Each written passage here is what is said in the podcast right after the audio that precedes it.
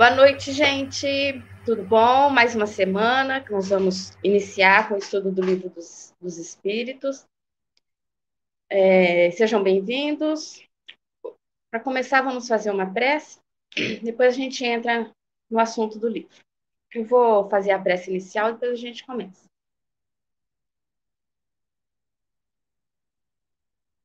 Quero agradecer mais uma vez a oportunidade de estarmos aqui para mais um estudo, mais uma noite de aprendizagem. Possamos ter uma noite agradável, de bons pensamentos, que possamos é, reter todo o ensinamento que aqui for dado. Possamos levar esse, esse ensinamento para mais pessoas que não puderam estar aqui hoje. Agradecemos aos espíritos amigos do GEOL, que sempre nos apoiam, estão sempre ao nosso lado, garantindo esse estudo, estudando junto com a gente. Obrigada, que assim seja.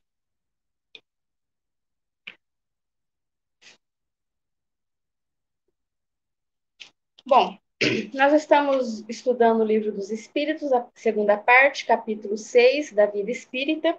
Semana passada, nós começamos o ensaio teórico da sensação dos espíritos. Nós, né, nessa parte que nós estudamos aqui, nós vimos que, dá uma resumidinha do, da semana passada, que o corpo, que é o que sente a dor, a...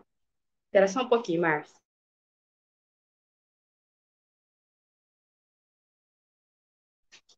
Por causa da chuva, elas ficam latindo. Que é o corpo que realmente sente a dor, a fome, o frio, o calor, que o espírito não sente, ele só tem as sensações do corpo, porque o espírito não, não sente nem calor, nem fome, nem frio, nem sono.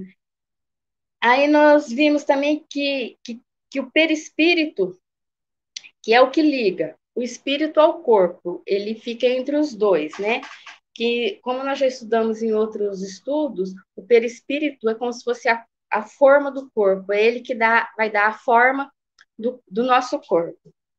Então, é, é, passa tudo pelo perispírito para depois chegar ao espírito, essas sensações de calor, frio, fome. Primeiro, quem sente é o corpo, aí o, o perispírito sente e transmite para o espírito, que ele vai ter apenas uma percepção disso, porque realmente quem vai sentir tudo isso é o corpo. Aí que depois ele fala aqui que depois que que, liber, que, o, que, o, que o espírito se liberta do corpo por, por volta dos encarnes, ele às vezes pode ter ainda essas sensações, mas por, por percepção que ficou gravado no, no espírito dele, porque não tem mais corpo, ele não tem mais a necessidade de sentir nem dor, nem fome, nem frio, nem as sensações de que alguns espíritos relatam em algumas reuniões, está sentindo sendo corroído pelos vermes, é que ele tem essa lembrança, porque às vezes ele, ele vê o corpo ali sendo comido pelos vermes, ele sente essa sensação de dor, mas ele não tem mais essa dor, porque tem, quem teria a dor seria o corpo. Aí nós vemos aqui também que fala que o, na ocasião da morte, o perispírito ele se desprende mais ou menos lentamente do corpo.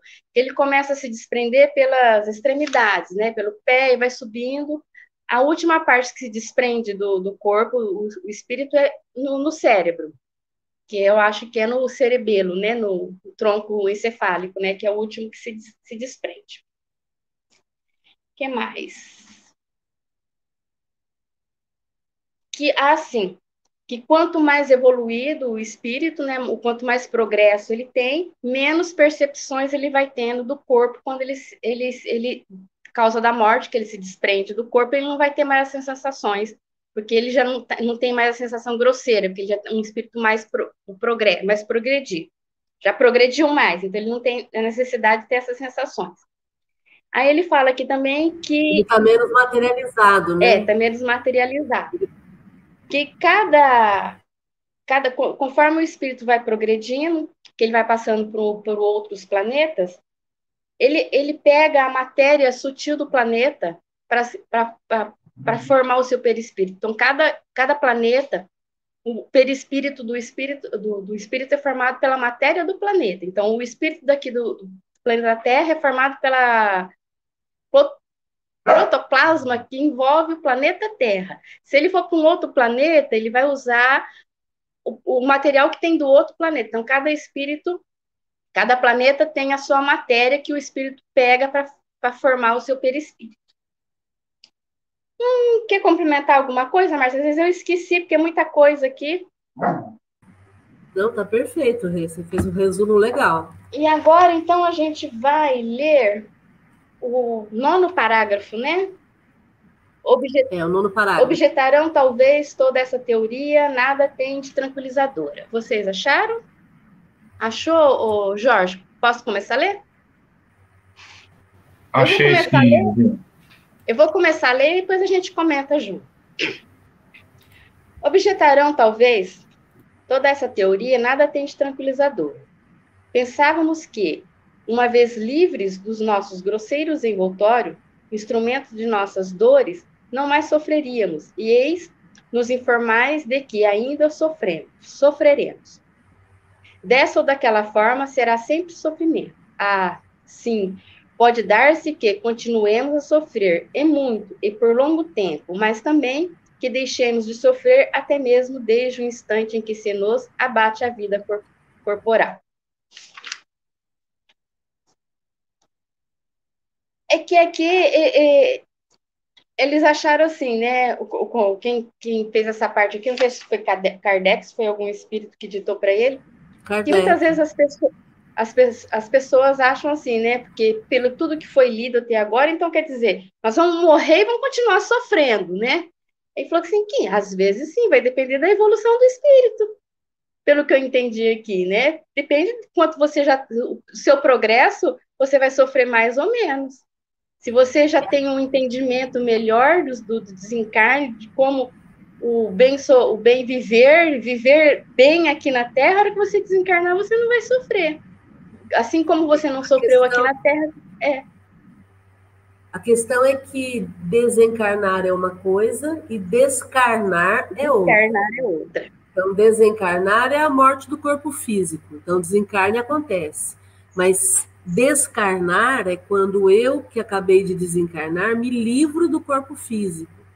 Então, o nosso maior objetivo é aprendermos a descarnar, é largar o osso, literalmente né? Aprendermos Muitas a. Vezes, a gente. Oi? Muitas vezes a gente desencarna e fica ali grudado ainda, querendo, querendo ficar aqui ainda. É, Aí a gente sofre. Aprender a se desligar do corpo físico e deixar para trás a, a, vida que acabou de, de, de, de, acontecer, né? A vida que acabou de morrer. Né? Então, esse. Márcia, eu vou sair e voltar porque sumiu tudo aqui. Tá.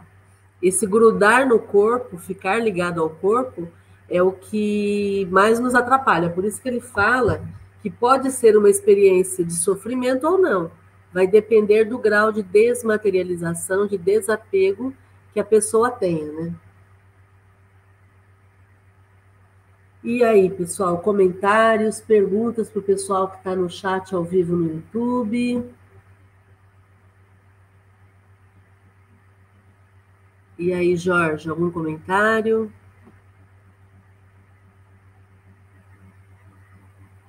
É, não, por enquanto desse item não, Márcia. Legal. A Cristina voltou. Aí, Rê, é com você. Voltei. Tinha sumido tudo. Bom, mas algum comentário pode continuar lendo, então? Eu vou ler mais um parágrafo, então. Os sofrimentos desse mundo independem algumas vezes de nós. Muitas muito mais vezes, contudo, são devidos à nossa vontade. Remonte cada um à origem deles e verá que a maior parte de tais sofrimentos são efeitos de causas que lhe teria sido possível evitar. Quantos males, quantas enfermidades não deve o homem aos seus excessos, à sua ambição, numa palavra, às suas paixões? Aquele que sempre vivesse com sobriedade, que de nada abusasse, que fosse sempre simples nos gostos, modesto nos desejos, as, a muitas tribulações se forraria. O mesmo se dá com o espírito. Os sofrimentos por que passa são sempre a consequência da maneira por que viveu na terra. Certa, certo já não sofrerá mais de gota nem de reumatismo. No entanto, experimentará outros sofrimentos, que nada ficam a dever àqueles. Vimos que seu sofrer resulta dos laços que ainda prende a matéria, que quanto mais livre estiver da influência desta, ou, por outra, quanto mais desmaterializado se achar, menos dolorosas sensações experimentará. Ora, esta, ora, está nas suas mãos libertar-se de tal influência, desde a vida atual. Ele tem o livre-arbítrio, tem por conseguinte a faculdade de, de escolha entre o fazer e o não fazer. Dome suas paixões, animais. Não alimente ódio, nem inveja, nem ciúme, nem orgulho. Não se deixe dominar pelo egoísmo. Purifique-se, nutrindo bons sentimentos. Pratique o bem. Não ligue as coisas deste mundo importância que não mereçam. E então, embora revestido de invólucro corporal, já estará depurado, já estará liberto do jugo da matéria. E quando deixar esse invólucro, não mais lhe sofrerá a influência. Nenhuma recordação dolorosa lhe advirá dos, sofri dos sofrimentos físicos que haja padecido. Nenhuma impressão desagradável eles lhe deixarão, porque apenas terão atingido o corpo e não a alma. Sentir-se-á feliz por se haver liberto deles, e a paz de sua consciência o isentará de qualquer sofrimento moral. Bom, então, como nós já falamos, né, o sofrimento depende de nós, né?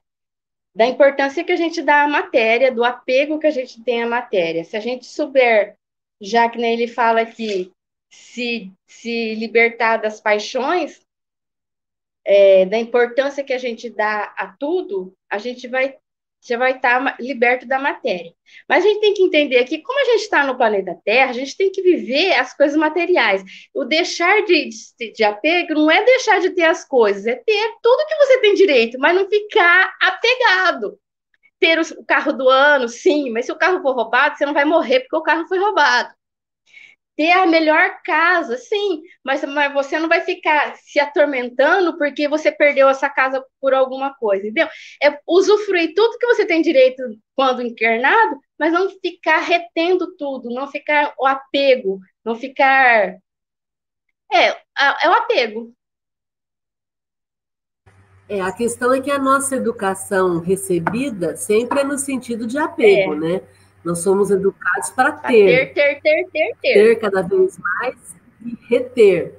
Né? E, e aqui o que ele está propondo é que a gente usufrua, entendendo que a matéria é perecível e que a matéria não, é, não nos pertence, porque nem o corpo físico nos pertence. Então, é, a gente acaba sofrendo por conta dessa educação errada e por conta de acreditarmos que aquilo que é matéria é eterno, vai ficar sempre aí. Né? Por isso é que você falou do, do, do apego. Né? É esse apego que atrapalha tudo, porque se eu entendo assim, é, é, vou pegar um outro exemplo, porque aqui a gente está falando de apego material, mas não é só isso que faz a gente sofrer. A gente se apega. A gente se apega. Também, a gente se apega ao sofrimento, por exemplo. Tem pessoas que passaram por dificuldades e aí elas passam a vida inteira lembrando de algo que aconteceu há 50 anos atrás. E aí elas têm apego ao sofrimento, têm apego ao ponto de vista. Então, ah, eu discordei do, do, do Jorge, e aí, nossa, eu, eu não vou, não vou com a cara do Jorge porque eu discordei dele.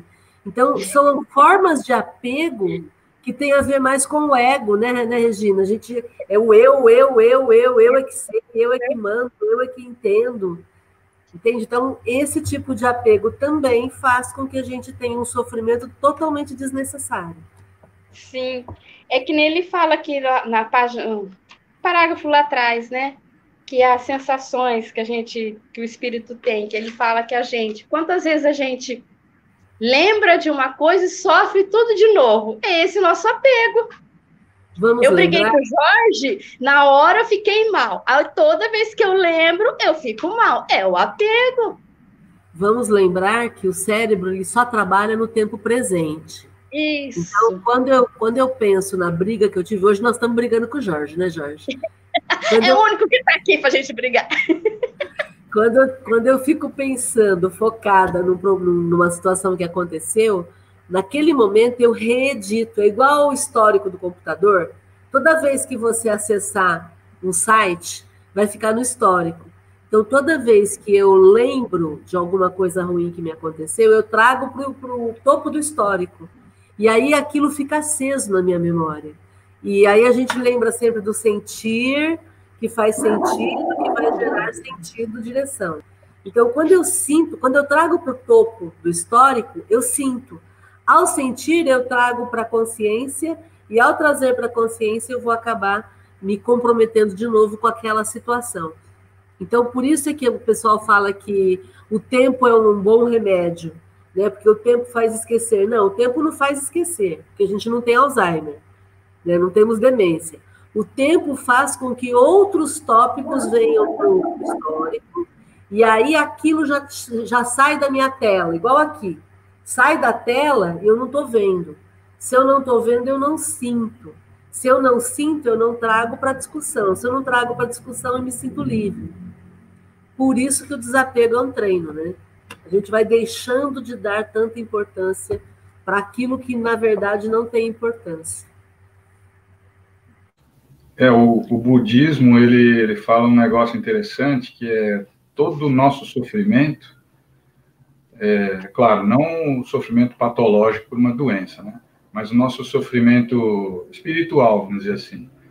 É orgulho, egoísmo, ciúmes, paixão, ódio, inveja.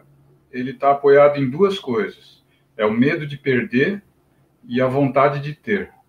Então, quando você acabar com medo de perder e a vontade de ter, quanto mais você diminuir isso, menos você vai sofrer. E se você pensar, todo o nosso sofrimento, principalmente o material, ele está apoiado nesse, nessas duas colunas.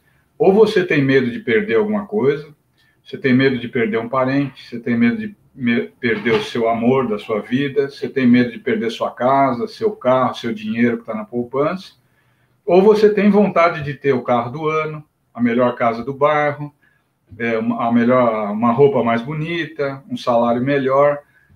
Sempre o nosso sofrimento ele, ele vai numa dessas duas direções, sofrimento material, né? E é um negócio legal que o budismo fala. E, e ele fala que quando você zerar essas duas colunas é que você atingiu o nirvana. Então é, é muito difícil você zerar isso, você ficar zero medo de perder e zero vontade de ter. Quando isso acontecer, é porque você não está mais aqui, você está em outro lugar. Porque enquanto a gente estiver aqui, a gente sempre vai ter medo de perder alguma coisa e sempre vai ter vontade de ter alguma coisa. Não tem como escapar disso. E vamos incluir aí também o poder em época de eleição, né? não, não só as coisas materiais, mas também posição social, respeito social. É, tudo isso faz com que as pessoas acabem sofrendo. E aí, se a gente pensa, Jorge, usando esse exemplo, medo de perder e, e vontade de ter, é, no momento que a gente desencarna, é, tudo isso acaba, né? Não interessa mais quem você é, onde você vivia, com o que, que você tinha, o teu nome, a tua família, a posição social. É, por isso, o treino do desapego é um exercício tão importante para a gente, né? É, eu, eu, diria que é primordial, né? Você a gente pensar no desapego, porque aí sim a gente vai estar é, é, lidando com essa é, inconstância da matéria com, com maturidade, né? É, você acaba, é, o medo de perder a vontade de ter, você só vai acabar com essas duas coisas a hora que você desencarnar. Eu acho que é impossível você é, neutralizar é, essa, esses dois essas, esses dois pilares materiais enquanto você estiver encarnado. É, Para um ser humano é impossível. Você sempre vai ter fome e você vai ter vontade de, de comer isso a gente está colocando também as nossas necessidades físicas, né? É, você tem frio, você tem calor, você tem fome, você tem sede, e quando, e quando acontece isso, você vai querer ter alguma coisa. Você quer ter um copo d'água, você quer tomar uma Coca-Cola, você não tem como escapar disso, né? como você falou, a gente só vai se livrar disso, com certeza, quando a gente desencarnar. E tudo isso não faz mais sentido porque esses dois pilares, eles são puramente materiais. Eu quero fazer aqui um comentário, Regina, com relação à parte psicológica da coisa, que eu acho importante.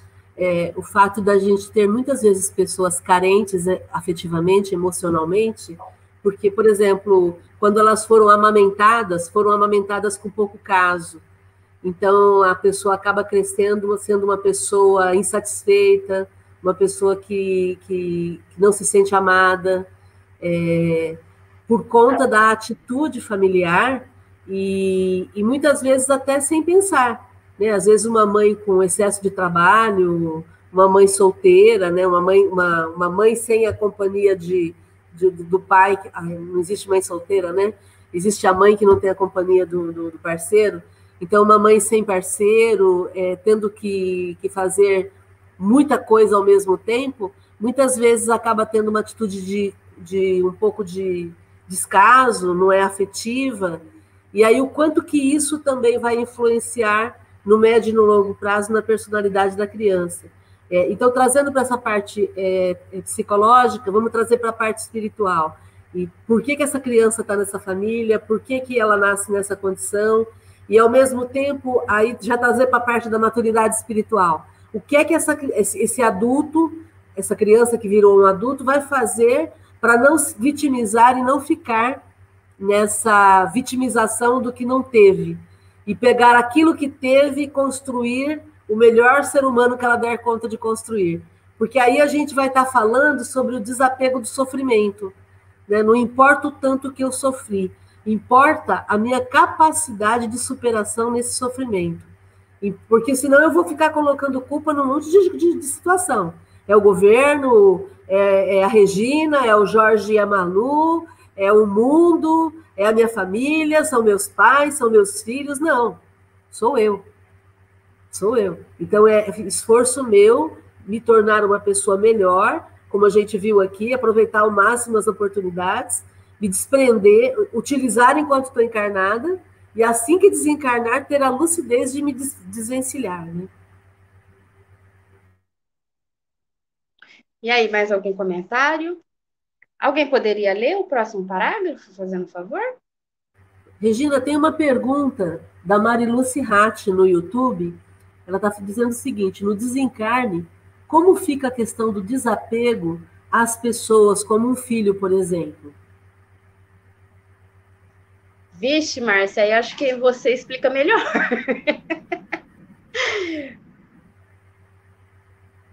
Se for do ponto de vista do filho que desencarna, é, para quem desencarna, eu entendo que é muito mais simples porque imagina que não foi desencarne, imagina que o filho foi para a Europa. Então, para quem foi para a Europa, ele está tão é, envolvido com as novas atividades dele lá, que com as novas necessidades, com a nova realidade dele lá, e que para ele vai ser mais simples por conta da necessidade de olhar para o agora, onde ele está. Então, do ponto de vista de quem desencarna, no meu entendimento, é mais simples. Do ponto de vista de quem está encarnado, no meu entendimento, é um pouco mais complicado, porque nós somos educados para achar que é uma perda. A gente é, é religiosamente, dentro das religiões, as pessoas pensam que acabou. Se separaram e acabou. Né? O espiritismo e as, as religiões que são mais orientais, elas falam na continuidade da vida. Então, aí a gente fica no, no entendimento de que a morte é apenas uma passagem, é uma ida para outra vida, né, para outra parte da vida. Então, do ponto de vista do, dos, dos, encarnados, a gente necessita é, treinar esse desapego, entendendo que é um processo da vida. A morte faz parte da vida. A morte não é algo que acaba com a vida. Ela é a outra etapa da vida, né? Eu entendo assim. Não sei se vocês querem complementar. Ficou bem explicado, Márcia. Jorge Malu, vocês querem comentar, vocês que passaram por esse processo e estão passando por esse processo? Qual que é a, a, o entendimento de vocês? Eu acredito que existe. Você quer falar? Pode falar, microfone eu, tá eu concordo com você, Márcio. Eu acredito que aqui é só um estágio. A gente está treinando para algo melhor. Então, eu estou me preparando para isso. O dia que eu puder me encontrar com meu filho, para que eu seja uma pessoa melhor e continue. Que a vida não acaba. E como é que você lida com a ideia de que teu filho está no plano espiritual e vocês estão aqui? É difícil fica muitas saudades, muitas lembranças, mas eu sei que eu não, a única coisa que eu posso fazer é rezar por ele, é, não chorar, né, tentar não ficar triste, lembrar das coisas boas, porque ele, ele, me, ele me fez feliz durante muito tempo. O tempo que ele viveu com a gente, ele nos ensinou muitas coisas, então eu tento me apegar a isso, as, coisas, as coisas boas que a gente fez junto, não as coisas ruins. E vou indo, né? Vou levando. Não é fácil. É legal você trazer a questão da memória dos momentos bons juntos, né? Porque é isso, a gente só vai é, é, focar no, no amar, no, no, quanto a gente foi capaz de amar enquanto a gente está junto. E como nenhum de nós tem certeza com relação a até quando vamos estar aqui, daí a necessidade, né, a urgência, né, de vivermos com mais intensidade, né? Isso aí. Jorge, quer fazer algum comentário? Não, Márcia, é, é, assim, essas coisas elas são muito pessoais, né? É, é, difícil a gente, só quem passa por isso é que pode, é que sabe, né? A dor de perder um filho. É, embora eu reconheça algumas, é, não diria respostas, mas alguns caminhos é, no espiritismo, tanto em outras religiões, né? Na religião, vamos dizer assim, de uma forma geral, é, eu ainda sou um ser humano. Então eu não consigo enxergar isso 100% do ponto de vista espírita. Eu ainda enxergo isso do ponto de vista material, né? E, e eu vejo assim, eu não estou significa que você tem vontade de estar fisicamente com teu filho. Sem dúvida. Eu não estou convencido ainda. É, assim, tem uma parte de mim que ainda não, eu não consigo entender, eu não me conformo com isso, né? A maneira como aconteceu. E eu acho que um, um pai enterrar um filho é uma é uma condição que, com toda a bondade que Deus é, representa, é, eu acho que não é justo. É, então, a gente fala assim, é, ah, Deus é o único que pode dar uma vida e tirar uma vida, né? A gente fomenta isso, né? Da, talvez seja da boca para fora, não sei. É, então, por que, que ele me deu um presente e depois me tirou? Né? O que, que eu fiz para merecer uma coisa dessa? Ah, você fez coisas erradas nas suas vidas passadas. O que, que eu fiz de errado para merecer uma coisa dessa? Né? enquanto a gente olha na rua aí, um monte de gente que, quem sou eu para falar isso, que não merecia estar tá aqui, está andando por aí, assaltando, matando, judiando, criando confusão, né? É, sendo preso, depois sendo solto, depois sendo preso de, de novo, matando mais de uma vez, tirando vidas de outras famílias, assim como a minha, né? O meu filho não foi assassinado, mas quanto a gente a gente vê na rua aí que cara é assassinado por um louco, né? E por que, que esse cara tá andando por aí, né? E o meu filho, que nunca fez nada para ninguém, não está aqui.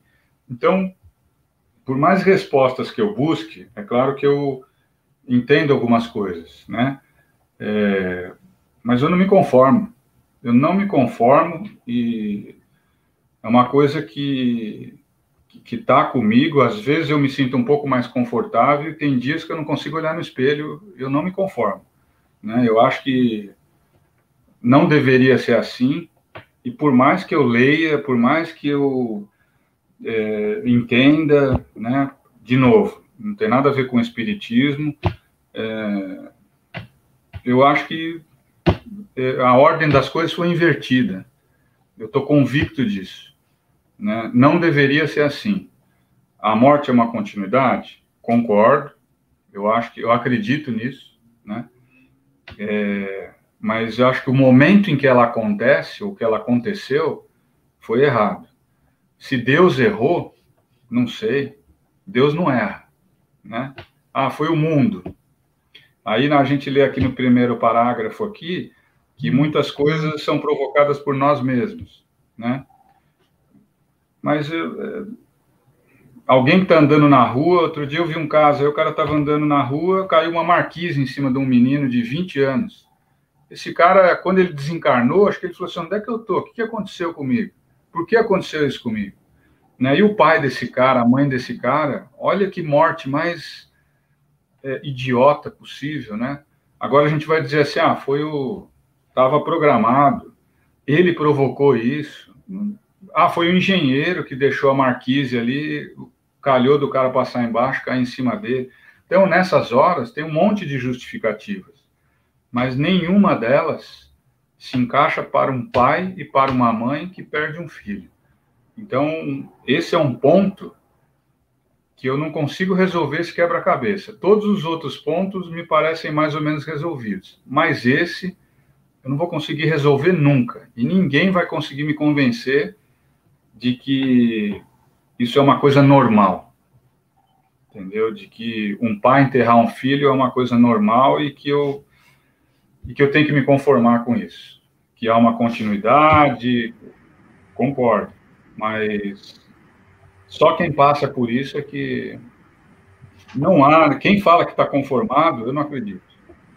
Entendeu? Não acredito. É como eu falei para você, a vontade de ter o medo de perder é, eu só vou achar uma resposta para isso quando eu desencarnar.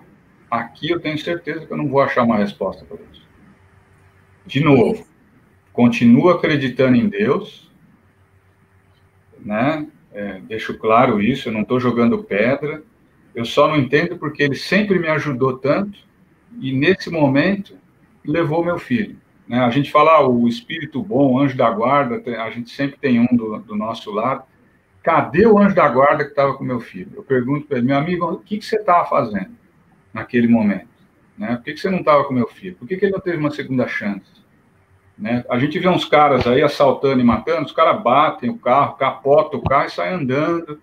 Aí você é obrigado a pagar hospital para esse cara, o cara fica dois meses lá, você cuida do cara, o cara vai preso, aí o cara sai e faz a mesma coisa. Né? Meu filho não teve essa chance. Então, para um pai, é muito difícil é, aceitar, né? É, eu posso até aceitar, mas eu não concordo. Entendeu? Isso e... que é, é, esse, esse sentimento que você tem é legítimo. É um direito, você como pai está no, no teu direito, está tudo certo. Não há problema em você se sentir assim. É, e, e, no livro dos espíritos, o, os espíritos colocam que esse tipo de desencarne, via de regra, ele é uma aprovação para os pais e não para o espírito. É, eu sempre gosto de olhar essa situação que você está colocando no seguinte sentido, do, do seguinte ponto de vista, como merecimento do seu filho de não estar mais aqui. Porque Pode a gente já conversou sobre isso, né? Você já colocou quanto que seu filho era um garoto legal, um garoto de ouro, né? E, e, e aí, então, eu vejo que é como se a etapa dele aqui na Terra já tivesse encerrado e cabe a nós aprendermos a lidar com o nosso apego material. Né? Cabe a você e a Malu, cabe a Stephanie enquanto irmã, cabe a nós aqui, enquanto encarnados, treinarmos esse desapego, porque é uma prova para quem fica. É nítido isso nessa circunstância. Né? É, eu acho que vai diminuir, vai amenizar é como de vez em quando é, a gente é como se você tomasse uma anestesia e aquilo você se acalmasse por alguns momentos e depois volta. Então são ondas. Sim. Às vezes a gente passa uma semana muito bem e às vezes a gente acorda sem ter nenhuma, nenhuma explicação, com aquela saudade, com aquela dor. Depois aquilo diminui até vai embora e, e o que tem feito a gente, é, vamos dizer assim, continuar andando, né, é o trabalho, é, as atividades que a gente tem. Eu tenho mais uma filha, né, então não posso esquecer disso de maneira nenhuma.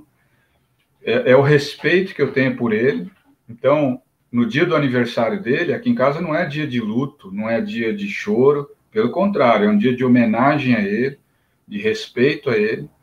Eu sempre. De gratidão pelo tempo passado juntos. Uma gratidão imensa. É, se Deus me falasse assim, olha, você vai ter que viver tudo isso de novo. Alguém poderia falar assim, não, eu não quero ter o filho para perder ele com 22 anos. Eu teria meu filho de novo para viver mais 22 anos com ele. Né? É, não abdicaria disso. Né? Ah, eu não quero ter para não sofrer daqui 22 anos. Eu teria de novo, se eu pudesse escolher. Se Deus descesse aqui e falasse, você vai viver tudo de novo, mas vai 22 anos só. Eu teria os 22 anos com ele novamente. Né? É, então, é, isso me faz sofrer menos, de tratar ele aqui como se ele tivesse aqui conosco em espírito. Ele não está mais é, presente da forma material, mas eu tenho certeza que ele está comigo, sempre, né? E isso alenta um pouco, acalenta um pouco meu coração, diminui um pouco a dor, eu acredito nisso, né? É, então, é, a gente não transformou a nossa vida num luto eterno, como eu falei para você. Eu gosto de me colocar no lugar dele se fosse eu lá em cima e ele aqui embaixo, e eu olhasse para baixo e visse todo mundo chorando, um deprimido, o outro querendo ir embora, o outro sem vontade de trabalhar, onde eu tivesse eu ia estar esperneando, eu ia falar, putz, está acontecendo tudo isso por minha causa, né? Então eu não quero dar esse desgosto para ele, aonde ele estiver, de que o pai está depressivo, a mãe não quer mais sair na rua, a filha não quer mais trabalhar, não. Aqui em casa, nós três, nós prometemos para nós três e para ele. A gente vai continuar juntos. Nós vamos esperar mais um pouco aí, e eu tenho certeza que a gente vai se reencontrar. E que isso daí foi um. Depois Deus me explica quando eu chegar lá em cima, eu não consigo entender o que, que é, mas primeira coisa quando eu chegar lá em cima vai ser perguntar: por que, que você fez isso, cara? E você né? concorda então... comigo que essa postura de vocês é um treino para o desapego? Claro viver um dia de cada vez e viver em homenagem a ele com muita claro. alegria, com muito amor. Isso é um desapego? Claro, no dia, no dia do aniversário dele, é claro, a gente não faz festa, não chama, não solta rojão, não, mas a gente compra uma orquídea, deixa aqui em homenagem a ele, uma planta, né? A Malu gosta muito de planta, então todo ano a gente compra alguma coisa em homenagem a ele, é, a gente faz um bolinho aqui só nós e comemora, até porque é uma coisa que eu não costumo falar para ninguém, tá, Márcio? Mas eu vou falar aqui, tive muito conforto em relação, é, na relação que eu tenho com vocês, né, do GEOL, mas o meu filho faz aniversário no mesmo dia que eu. Então, ele na, Deus me deu um presente no dia do meu aniversário. E, e me tirou ele de alguma forma, então o dia do. Eu não faço mais aniversário, né? Olha que coisa estranha. No dia do meu aniversário, o meu filho não está comigo, né? E engraçado que às vezes no carro eu falava assim para ele: eu falei assim, ó, no dia que o pai morrer, pelo amor de Deus, vocês não vão deixar de fazer festa, de comemorar só porque o pai não está aqui. O teu aniversário continua o teu aniversário. E acontece uma coisa dessa, aconteceu o, inver, o inverso, né? Que eu nunca pude imaginar uma coisa dessa eu ter que chegar no dia do meu aniversário, no dia do aniversário do meu filho, ele não está comigo. Então, eu olhei para mim mesmo e falei: ó, eu tenho duas opções. Ou eu fico louco, ou eu sigo em frente. Até um amigo falou assim: então você não tem duas opções, você só tem uma. Né? É seguir em frente. Ficar louco não é uma opção. Né? E a gente tomou esse caminho. É de respeito, de orgulho, de homenagem, e eu vou ter que esperar aí, quem sabe, mais uns 20 anos, 30 anos, até poder reencontrar ele em algum lugar. Mas eu tenho certeza que eu vou reencontrar ele. Entendeu? Nem que eu tenha que fazer igual aquele filme lá, chegar no céu e no inferno e buscar, mas eu vou reencontrar esse cara. Eu tenho certeza disso. Isso é o que me faz caminhar para frente. A questão é que a morte não mata o amor. Então, nós somos ligados pelo amor de forma eterna, não tem como. Entende? Uma vez que você ama, você está junto. E é óbvio que, que vamos reencontrar as pessoas que amamos e que já foram antes da gente. É, quando eu discutia com ele, às vezes, sabe como é que é adolescente, né? Você, todo mundo tem filho aqui, a gente sabe, né? Chega uma, chega uma época que o cara começa a te enfrentar dentro de casa, né? E a gente tem que falar que dentro de casa só tem um galo, né? Então eu falava isso para ele, falava, deixa eu te falar um negócio aqui dentro. Só tem um galo aqui, e não é você, eu falava para ele. Então, a gente sempre discutia, eu sinto saudades dessas discussões que eu tinha com ele. Porque nas discussões, nas divergências, a gente sempre falava o seguinte: olha, isso daqui não tem nada a ver com o que eu sinto por você ou o que você sente por mim. O fato da gente divergir, se você foi mal numa prova, se você é, brigou com a sua namorada e eu não concordo, se você chegou três horas da manhã em casa, se você fez alguma coisa aqui que não devia, não tem nada a ver com o nosso sentimento. Ele falava assim para mim: ah, pai, se um dia eu for preso porque eu, eu cometi algum crime, alguma coisa, você vai me visitar na cadeia? Eu falei assim, vou. Sabe por quê? Porque aconteça o que acontecer, a gente vai estar junto. Mesmo que você tenha cometido algo grave, eu não vou deixar de gostar de você. O meu amor por você vai ser eterno. Então, aconteça o que acontecer, a gente vai estar junto. Se eu cometer um erro como pai, ou você cometer um erro como filho, não tem nada a ver com o amor que a gente sente um pelo outro. E é um lema que eu entendo que ele, onde estiver, segue e eu aqui também sigo.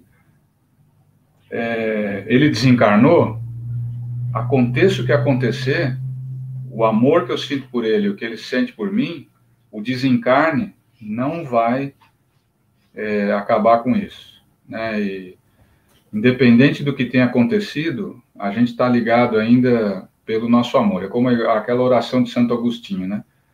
É, aconteça o que acontecer, tem um fio que ainda liga vocês. E esse fio chama-se amor. Esse ninguém vai cortar. Aconteça o que acontecer, não vai cortar. É por isso que eu falo que eu tenho certeza que eu vou reencontrar ele novamente. Em algum lugar eu vou encontrar esse cara. Eu sei que ele não vai vir para cá, mas quando eu for lá para cima eu vou encontrar ele. Legal. Que depoimento lindo de vocês dois. Gratidão por compartilharem, abrirem o coração para gente, né? É o único tenho... jeito, Márcia. É o único jeito de seguir em frente. Sim, sim. É, tem que pensar assim, que as pessoas que passam por isso, ou que já passaram por isso, alguns ficaram no meio do caminho. Se você não levantar a cabeça e não respeitar aquele que foi embora, principalmente um filho, né? A gente às vezes perde um pai e uma mãe, não é que é uma coisa normal, mas a gente entende que a, a regra do jogo é assim eles vão primeiro do que a gente. E eles também entendem dessa forma. Eu vou primeiro do que vocês, a gente entende. É, quando isso é invertido, é, é como se você fosse atropelado por um caminhão. Você tem que levantar, continuar andando e pensar com respeito em relação a quem foi embora. Eu, às vezes, eu me sinto triste, me sinto, às vezes, como qualquer outra pessoa. Quando eu me sinto deprimido, eu começo a pensar nos momentos bons que eu vivi com ele e começo a conversar com ele. Eu tenho certeza que quando eu fico triste, eu deixo ele triste também, onde ele estiver, porque ele não pode fazer nada. Uhum. E ele vai ficar esperneando onde ele estiver, por não poder fazer nada. Né? Então, eu, em respeito a ele, em, em consideração a ele, eu me recuso a ficar deprimido, a ficar chorando olhando para o teto no quarto, deitado na cama. Eu me recuso a fazer isso. Eu vou andar de bicicleta, eu vou jogar bola, eu vou fazer as minhas atividades quando eu estou assim mais, quando começo a pensar muito nisso. E aí a coisa parece que volta ao normal e, e eu começo a, a seguir em frente novamente. Eu não vou dar esse gostinho porque eu sei que tem aqueles espíritos maus que ficam na tua orelha falando, não, você vai ter que ficar assim, pô, chorar é gostoso, fica trancado no quarto. Não vou fazer isso. Não vou fazer isso em hipótese alguma. Gratidão pelo seu exemplo, seu e da Malu.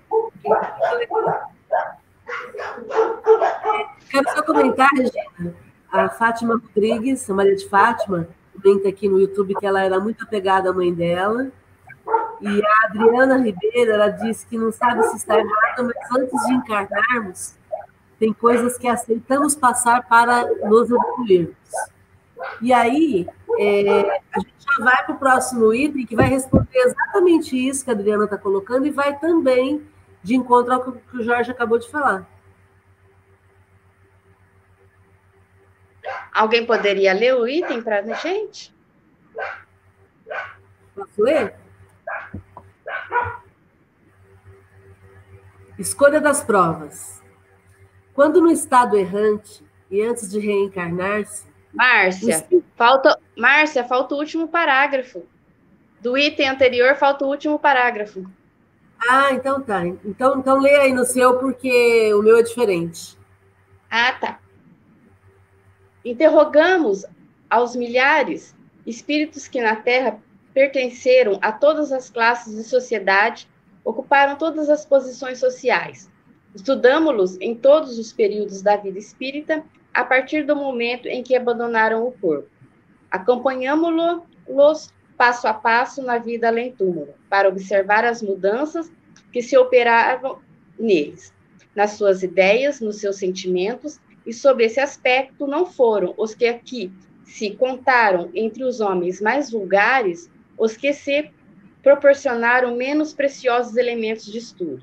Ora, notamos sempre que os sofrimentos aguardavam relação com o proceder que eles tiveram e cujas consequências experimentavam, que a outra vida é fonte de inevitável ventura para os que seguiram o, bem, o bom caminho Deduz-se daí que, aos que sofrem, isso acontece porque o quiseram, que, portanto, só de si mesmo se devem queixar, que o outro, no outro mundo, quer neste. Acho que é um resumo de tudo que nós falamos aqui, né? Tudo depende de nós. Tudo depende da evolução do espírito, do apego, do que ele fez que nem ele fala aqui no último parágrafo, que tudo depende de nós mesmos, né? Se a gente tem que queixar de alguma coisa, é de nós mesmos, do, do que nós não fizemos, ou o que nós fizemos de errado. Acho que é isso. Se vocês quiserem complementar.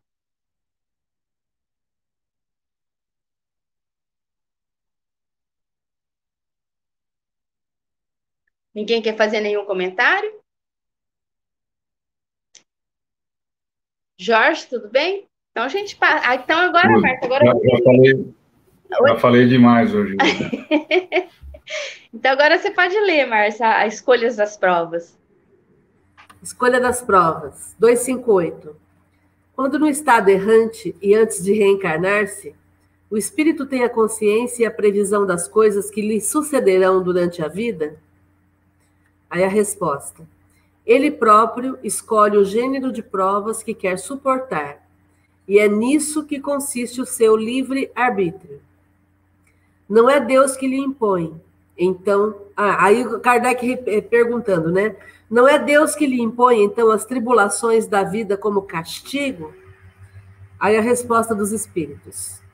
Nada ocorre sem a permissão de Deus, pois é Ele quem estabelece todas as leis que regem o universo. Perguntar então por que fez tal lei ao invés de outra. Dando ao espírito a liberdade de escolha, deixa-lhe deixa toda a responsabilidade de seus atos e suas consequências, de maneira que nada entrava o seu futuro. O caminho, o caminho do bem como o do mal lhe está aberto. Se sucumbe, resta-lhe a consolação de que nem tudo se acabou para ele. Deus, na sua bondade, lhe dá a oportunidade de recomeçar o que foi mal feito. É necessário, aliás, distinguir o que é obra da vontade de Deus do que é da vontade do homem. Se um perigo vos ameaça, não foste vós que criastes, mas Deus. Contudo, pela própria vontade, a ele vos expondes porque vedes um meio de adiantar-vos, e Deus o permitiu. Então, quando a gente está no plano espiritual, em um estado errante, ainda sem reencarnar, é, nós temos, através do livre-arbítrio, a oportunidade de escolher o tipo de situação que a gente pode passar aqui na Terra. É óbvio que isso vai ser sempre com o auxílio do nosso mentor espiritual, porque muitas vezes nós queremos fazer muitas coisas que não vamos dar conta. Então, eles sempre vão nos orientar nesse sentido para que a gente não seja é, envolvido numa situação que a gente não dá conta. Né? É, não é Deus que nos impõe essas tribulações, não é um castigo, é, mas na verdade é uma oportunidade de progresso. Então, como a Adriana comentou ali, se, se não é um espírito que pode ter escolhido passar por algumas provações para evoluir, pode ser. Não pode ser, por exemplo, no caso do, seu, do filho de vocês, Jorge Malu, que ele tenha se, se permitido passar por essa situação para que ele pudesse aprender com essa situação e progredir mais rapidamente? Pode ser. Agora, sempre a gente tem que entender que nada disso acontece sem a permissão de Deus. É como uma pessoa que está num processo de crescimento e ela se passa por algumas provas, ela se impõe algumas provas para que ela possa perceber que ela está dando conta de fazer aquilo. É, e é óbvio que nesse processo do, do desencarne prematuro, é, do treino do desapego, todo mundo está crescendo. Tá certo que em muitos momentos é com bastante sofrimento, mas a gente é inegável que está acontecendo um crescimento. Todo mundo está aprendendo, inclusive nós, né? Inclusive eu que não conheci pessoalmente seu filho, mas estou aprendendo com a postura de vocês dois. Estou aprendendo com a postura diante da perda física da pessoa. Então, o crescimento ele acontece de uma forma exponencial. Todo mundo está aprendendo. Todo mundo que, te, que tem contato com vocês e vê a postura de vocês, aprende com vocês. Então, é, é um processo de, de progresso coletivo. E que todos nós já passamos por isso em algum momento da vida, ou nessa encarnação ou em outra mas estamos agora aprendendo juntos. Né? Por exemplo, eu estou aprendendo com vocês a resignação diante de uma situação que eu não controlo. Então, como é que uma pessoa mantém-se resignada, mantém-se de pé, mantém-se com estrutura emocional diante de uma situação que ela não controla? É, eu, eu acho que a, que a fé, Márcia, é você deixar de acreditar em alguma coisa é muito perigoso, né? Quando você deixa de acreditar ou deixa de ter seus objetivos, aí começa, você começa a ir por um caminho que não é bom, né? Então, como eu te falei, falei para vocês, é, quando eu reencontrar com meu filho, eu tenho certeza que ele vai olhar para mim e vai falar assim: pô, pai, você foi bem. Eu tenho muito receio de quando eu me reencontrar com ele, ele falar assim para mim: pô, você ficava o dia inteiro chorando, cara. Eu aqui te vendo e você se lamentando, chorando, brigando com a mãe, é, fazendo coisa, bebendo, sei lá, com algum tipo de vício, alguma coisa, por minha causa. Olha, você viveu tanto tempo assim por minha causa. Olha o que, que eu causei para a família. Eu, quando eu me reencontrar com ele, ele vai poder falar um monte de coisas para mim, mas isso ele não vai falar para mim de que eu desisti, de que eu abandonei a família, de que eu não cuidei da minha filha, de que eu não dei mais atenção para ela. Pelo contrário, a gente continua dando a mesma atenção, o amor que nós três temos aqui, eu, minha mulher, minha filha, né? E minha mãe, meu, meus pais, né? Também minha irmã. A gente está unido nesse sentido, de que um dia a gente vai se reencontrar e não vai ter nenhum tipo de lamentação do tipo, pô, você fez isso por minha causa eu não vou dar essa, esse desgosto para ele. Pelo contrário, eu vou chegar para ele e vou falar assim: olha, consegui passar pelo teste que alguém me impôs, ou eu mesmo me impus antes de chegar aqui. Eu sei lá qual é a resposta disso. Isso é progresso. É, eu não vou me dar por vencido. É, não vou deixar, não vou ajoelhar de jeito nenhum. Vou continuar andando e como eu falei para ele, aconteça o que acontecer, a gente vai estar junto. A única coisa que eu quero é quando eu me reencontrar com ele, dar um abraço e um beijo nele e dar um puxão de orelha nele e falar, cara, por que, que você foi embora tão cedo? Né? Não faz mais isso. E, mas eu não vou desistir, não vou me. Márcia, ele tá achando que vai para o céu também, ó. Não, eu sei que eu, quando eu chegar lá em cima eu vou ter que pular o um muro. Eu não vou entrar de, de assim de, oh, cheguei, os caras, pera um pouquinho. Aqui você não vai entrar tão fácil. Eu tenho certeza disso, né? E, mas eu só vou falar assim, ó, só me deixa conversar com aquele rapazinho ali. Depois vocês podem me mandar para o inferno. Só me deixa dar um abraço e um beijo nele. Depois me manda para onde quiser.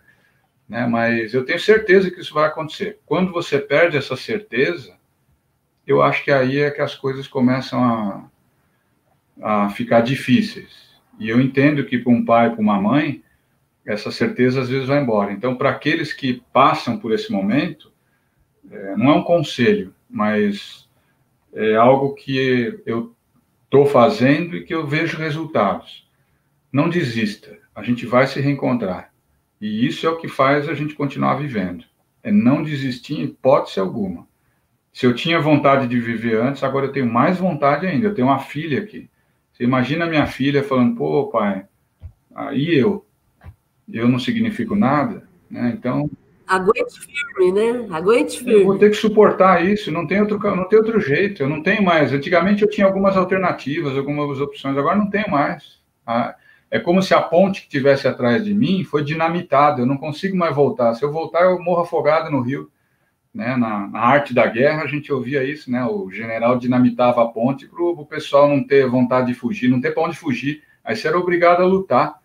Né? É o pior inimigo que tem é está encurralado, né? Então, é o que aconteceu. O que está atrás de mim, eu não tenho mais para onde voltar, eu só tenho que ir para frente, não tem jeito. Tem mais comentários aqui no, no YouTube, posso ler? É, a Fátima Rodrigues, que bom termos o esquecimento de nossas faltas enquanto estamos encarnados. E aí a Fátima Rodrigues dizendo, Jorge, você e a Malu são exemplos de resignação. Olha que legal. Muito bom. Muito legal. Eu nem sei o que falar, Jorge, porque eu, não, eu tenho duas filhas, eu fico só imaginando. Mas você e a Malu são exemplos, sim. Você poderia ler essa outra pergunta para nós, Jorge? E aí a gente encerra. Oh, sumiu, caiu. O Jorge caiu.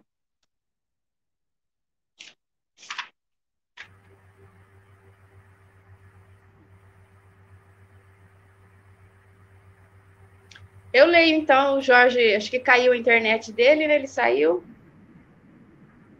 259. Do fato de pertencer ao espírito a escolha do gênero de provas que deva sofrer, seguir-se-á que todas as tribulações que, que experimentamos na vida nos a previmos e buscamos? Todas não porque não escolhestes e previste tudo o que vos sucede no mundo, até as mínimas coisas. Escolhestes apenas o gênero das provações. A particularidades ocorre, as particularidades correm por conta da posição em que vos achais. São muitas vezes consequência das vossas próprias ações.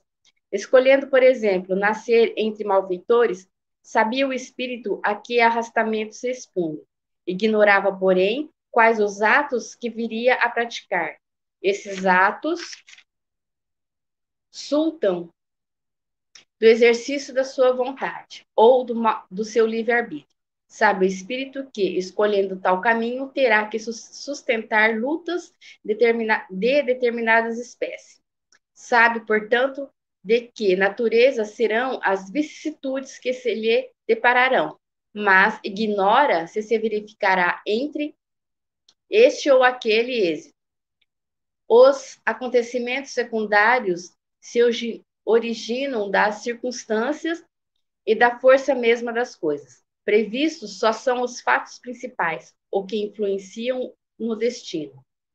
Se tomares uma estrada cheia de sulcos profundos, sabes que terás que andar cautelosamente, porque há muitas probabilidades de caíres.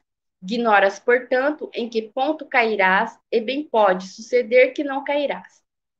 Se fores bastante prudente, se ao percorreres uma rua, uma telha de te cair na cabeça, não creias que estava escrito, segundo julgamento se diz. Bom, então você pode escolher as provas que você pode passar, né? O gênero de prova. Mas nem tudo o que acontece com você durante esse período de vida você escolheu. Muitas vezes foi um desvio da, do, próprio momento que agora você cometeu que aconteceu isso, não porque você já tinha escolhido antes de reencarnar. Ele fala aqui, você está andando na rua, caiu uma telha na sua cabeça, já estava escolhido lá que eu vou andar, quando eu tiver tal idade, eu vou estar tá na rua andando, vai cair uma telha na minha cabeça. Não, foi um, um evento que ocorreu sem ser previsto já antes da sua reencarnação. É interessante que ele fala aqui que os detalhes dos acontecimentos nascem das circunstâncias e da força das coisas. É, que é aquilo que, de repente, você está numa situação em que você, ou porque eu faltou para mim discernimento, ou faltou o entendimento que eu podia fazer de forma diferente, e aí eu acabo sendo arrastada por aquela situação que não precisaria acontecer daquela forma. Mas o mais importante aqui, no, no, no meu entendimento dessa questão, é o fato de que tudo está mais ou menos previsto dentro das minhas necessidades. E isso é fundamental a gente entender. Né? Pode não ser do meu gosto aquilo que me acontece, porém é aquilo que eu dou conta de lidar, é aquilo que vai ser útil para me promover emocionalmente e espiritualmente. Né? Isso. Porque a gente tem algumas, é, como é que se fala? A gente escolhe algumas, algumas situações para o nosso progresso. Aí, dentro dessas situações, ocorre outras que às vezes não estava no, no, nosso no nosso alcance aquilo. E muitas vezes a gente estando encarnado aqui, às vezes a gente desvia um pouco daquilo que a gente programou por escolhas inadequadas que a gente faz pensando que a gente está fazendo uma escolha certa e, não, e às vezes não é. E aí há outras consequências em cima disso. Aí muda um pouco o, pro, o programa que você tinha feito. O Rê, por isso que a gente não pode é, ficar dando uma importância indevida para a vida que a gente tem. É, essa vida é a vida mais importante para mim nesse momento. Porém, se eu perder essa oportunidade, eu vou ter inúmeras outras oportunidades. Porque a lei de Deus é a lei de amor e não, e não lei de dor. Não existe lei da dor. Que existe a lei de amor. A dor é uma interpretação, é uma, é uma vivência pessoal minha. O sofrimento é uma interpretação da dor que eu tenho. É, então, o, não existe essa coisa de, ai, Deus me, me, me, me, colocou nessa situação porque eu sou má, porque é, é, eu não tenho merecimento. Não, não, não existe isso, existe amor. E todos nós estamos na melhor oportunidade para a gente crescer espiritualmente nesse momento. E se eu perder a minha existência agora, tá tudo bem. Eu vou ter outras oportunidades. Então, por isso a importância da gente lidar, principalmente em época de pandemia, né? A gente lidar com a morte com um pouco mais de entendimento, porque estamos aqui num processo de crescimento pessoal. E, e, e a morte é apenas o outro lado da vida, né? Muito bom. Mais algum comentário? Algum comentário no chat, Márcia? Senão a gente vai encerrar. A Fátima dizendo que se sente privilegiada em conhecer o Jorge e a Malu. Nós também. Nós também sentimos isso por vocês, viu, Fátima? Muito bom. É, nós também. É, é recíproco. Bom, Márcia, já deu. Pode falar, Malu. Por todos vocês do GO. A gente também. Bom, já deu 9 e 4, nós vamos encerrar, então. Então, a gente encerra por aqui. Semana que vem a gente continua o bate-papo. Esse assunto é, é legal, essa parte aqui. E aí, na quarta-feira, a gente está aqui de novo, no estudo do Livro dos Médios. Na quinta-feira, o Uru já volta, Márcia, ainda não? Ainda não sei, mas eu acho que não vai ter Academia da Felicidade nessa quinta. Então, mas tá. a gente vai informando, vamos informando. Tá, tá bom. É, você poderia fazer a prece final para nós, Márcio? Faço. Bom, vamos agradecer a todos os internautas, né? A Fátima Rodrigues, a Adriana Ribeiro, a Mariluce Ratti, a Elide Augusto, a todos aqueles que estão acompanhando aqui, a Rê, Regina, o Jorge, a Malu. Vamos agradecer a Jesus pela oportunidade de estarmos reunidos, aprendendo, entendendo um pouco melhor a nossa postura aqui na Terra enquanto encarnados. Acima de tudo, agradecendo por todo esse aprendizado que facilita o nosso trabalho aqui na Terra. Quando nós aprendemos, quando nós estudamos, nós buscamos argumentos que sustentam as nossas atitudes na Terra. Nos tornamos mais seguros para seguir em frente. Então, somos muito gratos a Jesus, gratos a Kardec, por todos esses ensinamentos que facilitam viver aqui na Terra. Gratidão a esse grupo que nos dá o suporte necessário para aguentarmos um dia de cada vez, para seguirmos em frente, para fazermos a nossa vida ter um, um brilho maior. Essa grande oportunidade de estarmos aqui encarnados. Nesse momento, nessa situação, com tudo que está acontecendo, essa é uma oportunidade grandiosa de sermos pessoas melhores e sairmos dessa encarnação mais felizes, mais evoluídos, mais espiritualizados. Gratidão, Jesus, por tudo que o Senhor nos proporciona. Que continuemos firmes no nosso propósito e sermos felizes hoje, do jeito que é possível, com muita alegria no nosso coração. Gratidão, Jesus. Gratidão, amigos. Tchau, tchau, gente. Até, Boa Até a noite. próxima. Gratidão. Boa noite, gente.